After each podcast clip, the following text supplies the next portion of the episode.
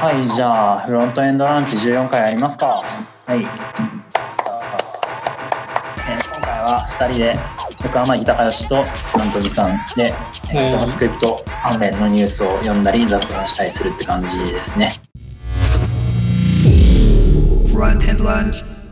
はい。じゃあ、JSON インフォを見てみましょう。Chrome56 ベータ、バベルの過去と現在と見る。うん。Chrome56 ベータがリリースされました。WebGL2.0 のサポート。うーん。うん。フラッシュの click to play がデフォルトは、 Flash、またさっき脆弱性レポートされてたし、悲しいですね。 position sticky が使えるようになったみたいで、うん。まあこれ系今でも結構いろんなところで JS で実装されてるけど、そうですね。個人的に気になるのはあのウィンドウ幅よりもコンテンツの高さがウィンドウの高さよりもコンテンツの高さが高い時のスクロールの挙動がどうなるかっていうところが結構気になるんですよね。確かに、 sticky 内でスクロールしてくれるのかどうか。これか、 sticky positioning。これは動いてないけど、このページを Canary で動かすと使えるおー、 Canary だとちゃんと sticky 動いてる。えー、 CodePen で開いて、その、 sticky のやつのうんスタイルをいじってみたら、 sticky の要素が大きすぎる時の挙動とか見れるんじゃないかな。DT か。DT、 height。えーっと、2000、あれなんか下の要素全部隠れちゃっうん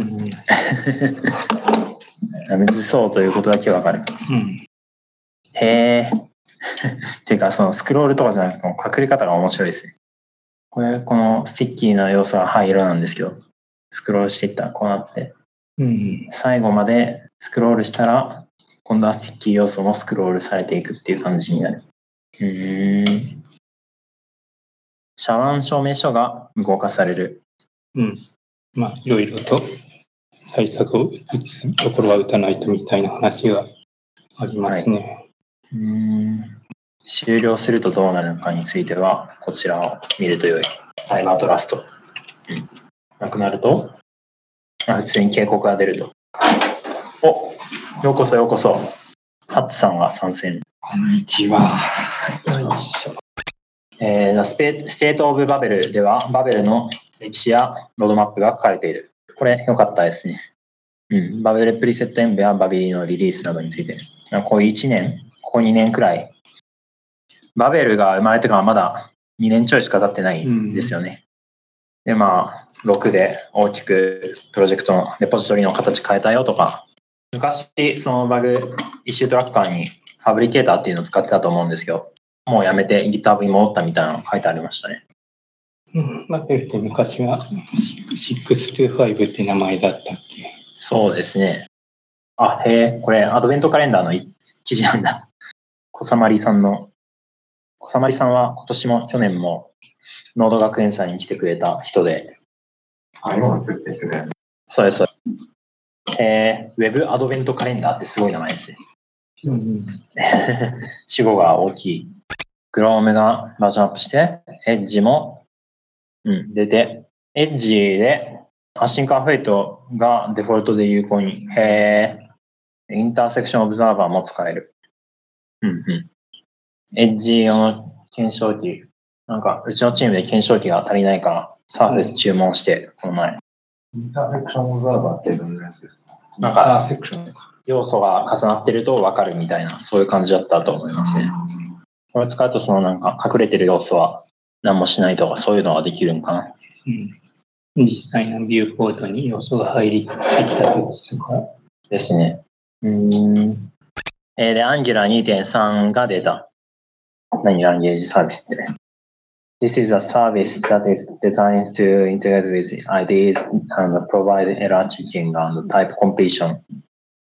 テンプレート内でのエラーとかを IDE に分かりやすく表示するための何か。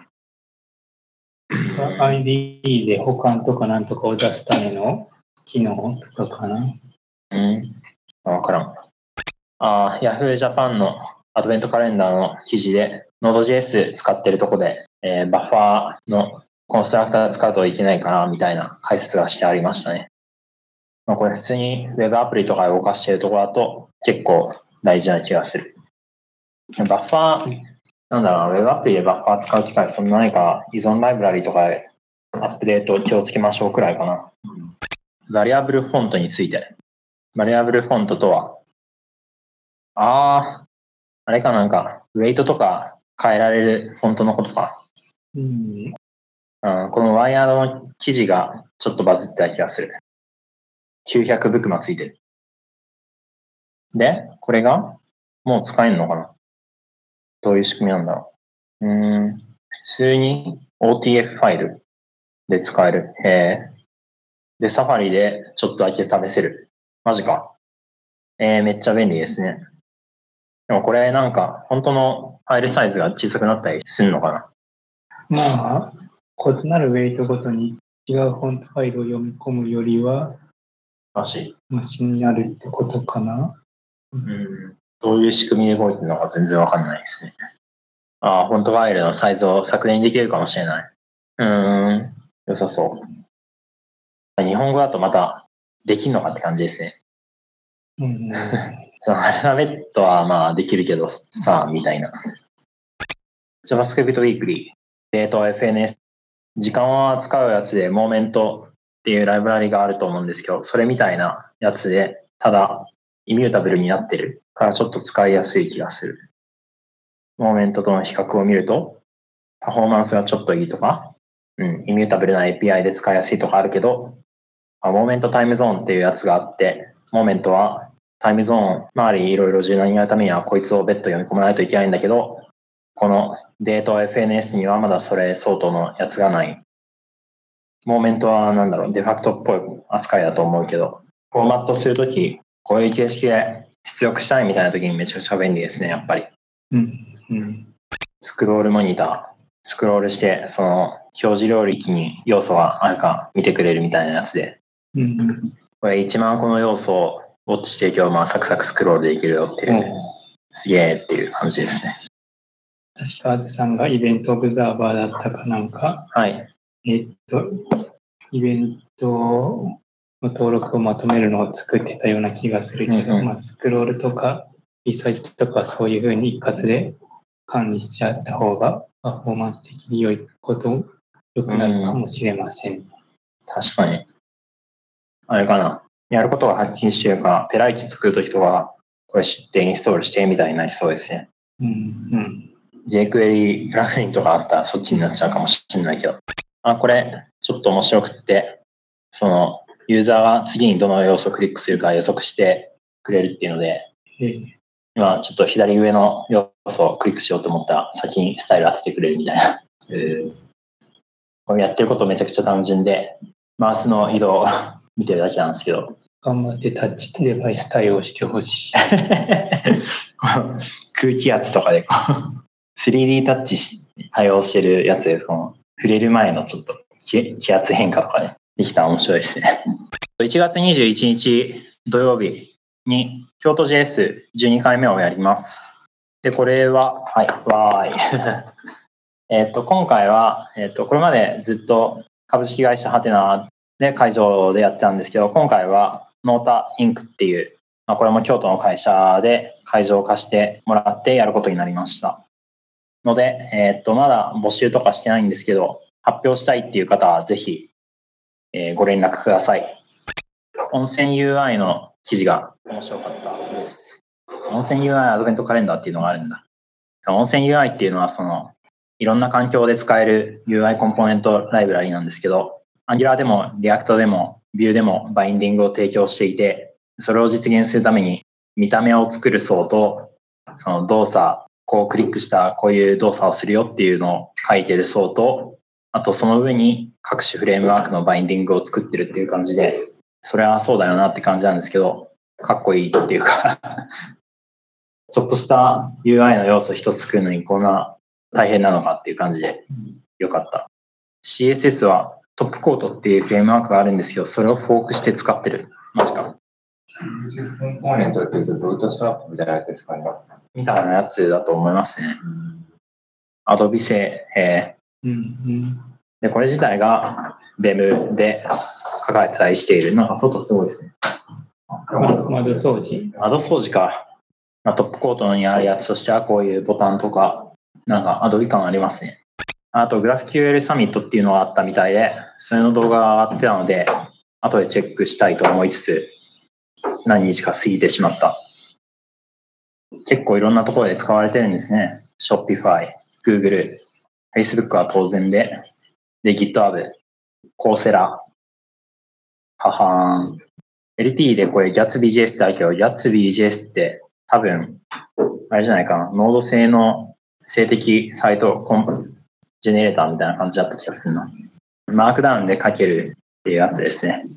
うん。で、ホットリロード。うん。便利そう。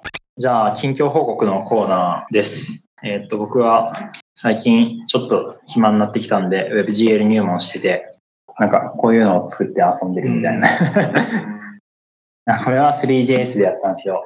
最初、WebGL でこのサイトを見てやったんですけど、あまりにも大変っていうことで、その次 3JS を触って、その箱とか表示できたし、アニメーションできたけど、じゃあ今度何すればいいのってなって、で、むずくなって、今はシェーダーで遊びたいって言って、ブックオブシェーダーズっていうサイトがあって、そこを見ていろいろ遊んでるって感じです。有名なサイトで GLSL サンドボックスっていうのがあって、すごい短いコードで70行書いただけでこんな映像が作れるのかみたいな感じで、めちゃくちゃかっこいいんですよね。うんこれマウスの動きをとってアニメーションしてるんですけど、うん、わちゃわちゃしてる。これが70行で書ける。こういうのを漁ってるときに、その GLSLify っていうライブラリの存在に気づいて、これを使ってなんか簡単なエディターとか作れたら面白いかなって思いました。GLSLify っていうのは WebGL とかで使う GLSL っていう、その、なんて言うんだろうな、スクリプトを書いてシェーダーの動きを定義するんですけど、これを Browserify みたいに使えるようにするやつで、これまではその、この GLSL で書かれたやつは、こう、ベタって文字列としてどっかのファイルに置いとくなり、その HTML 内にスクリプトタグとかで埋め込むってやったんですけど、これを使うと、なんか謎の力で一つに連結してくれて、で、しかもそれでそのエコシステムができていて、GLSLify でロードする用のライブラリとかあるみたいで、面白いなっていう感じでした。ウェブパックローダーとかもある。イラストやコマンドっていうのを昔作って、これ、あの、イラスト屋さんってあるじゃないですか。あれを、あの、スクレーピングして、単語で検索して、URL 取ってくるってだけのやつなんで、そのひっそり使ってたんですけど、そのムーンギフトに乗って、本体には検索がついてないのか。あ、検索できるんですけど、なんか CLI が使えたら便利じゃないですか。で、使ってて、で、その、節度を守って使いましょうっていうふうに書いてあるんですけど、みんな節度を守って使ってくれるといいなっていう感じです。モテメンさんがエルム入門をしている。ついさっきブログ記事が上がってましたね。直感的なグラフを簡単に作れる。これ何も操作できなかった気がするんだけど、どうだっけ？何一つ操作できる要素はなくて、ただグラフが生成される。で、これが、えーっと、うん、エルム入門としてやってみたっていうことですね。うん、アーキテクチャ強制は良い。うん、エルムは Alt.js 的なやつなんだけど、アーキテクチャがもう固定されていて、エルムアーキテクチャっても呼ばれてる感じで、そのリダックスとかの元になったやつですね。で、便利だけど関数で HTML 組み立てるので、デザイナーとは協業しづらい感じ。うん。関数でっていうのはどういう感じなんだろう。これ見ればわかるかな。おあーはこれか。この View HTML 型の何かを出力するっていうやつで、まあまあまあ、ハメルとかでやってた人なら大丈夫でしょ。既存の NPM モジュールやらを LM 世界で使う方法はなさそう。うん。アプリ内のコンポーネントの分け方とかは知らない。ああ。まあ別になんか今見た感じだと、この辺別のファイルに切り出せばいけそうな気もししますけどね。別のファイルに切り出す方法がまだ分かってないって感じかな。普通にインポートしてるけどな。はい型がついてて、あと JS しか書いてなくても読みやすいですよね。面食らう感じがなくて良い。ケースしか知らない人でもこれはいはいはい。これパイプライン演算子かなあの、エリクサーとかで使えるパイプライン演算子っていうのがあって、それと同じだったら結構楽そう。そのシェルのパイプみたいに使えるやつで、コネクスも関数つなげて処理できるっていうやつだといいな。わかんないけど。2016年の年末でも生き残ってる数少ないオルト JS なんで頑張ってほしいですね。はい、じゃあ次回はクリスマス特集ってことで今回はお疲れ様でした。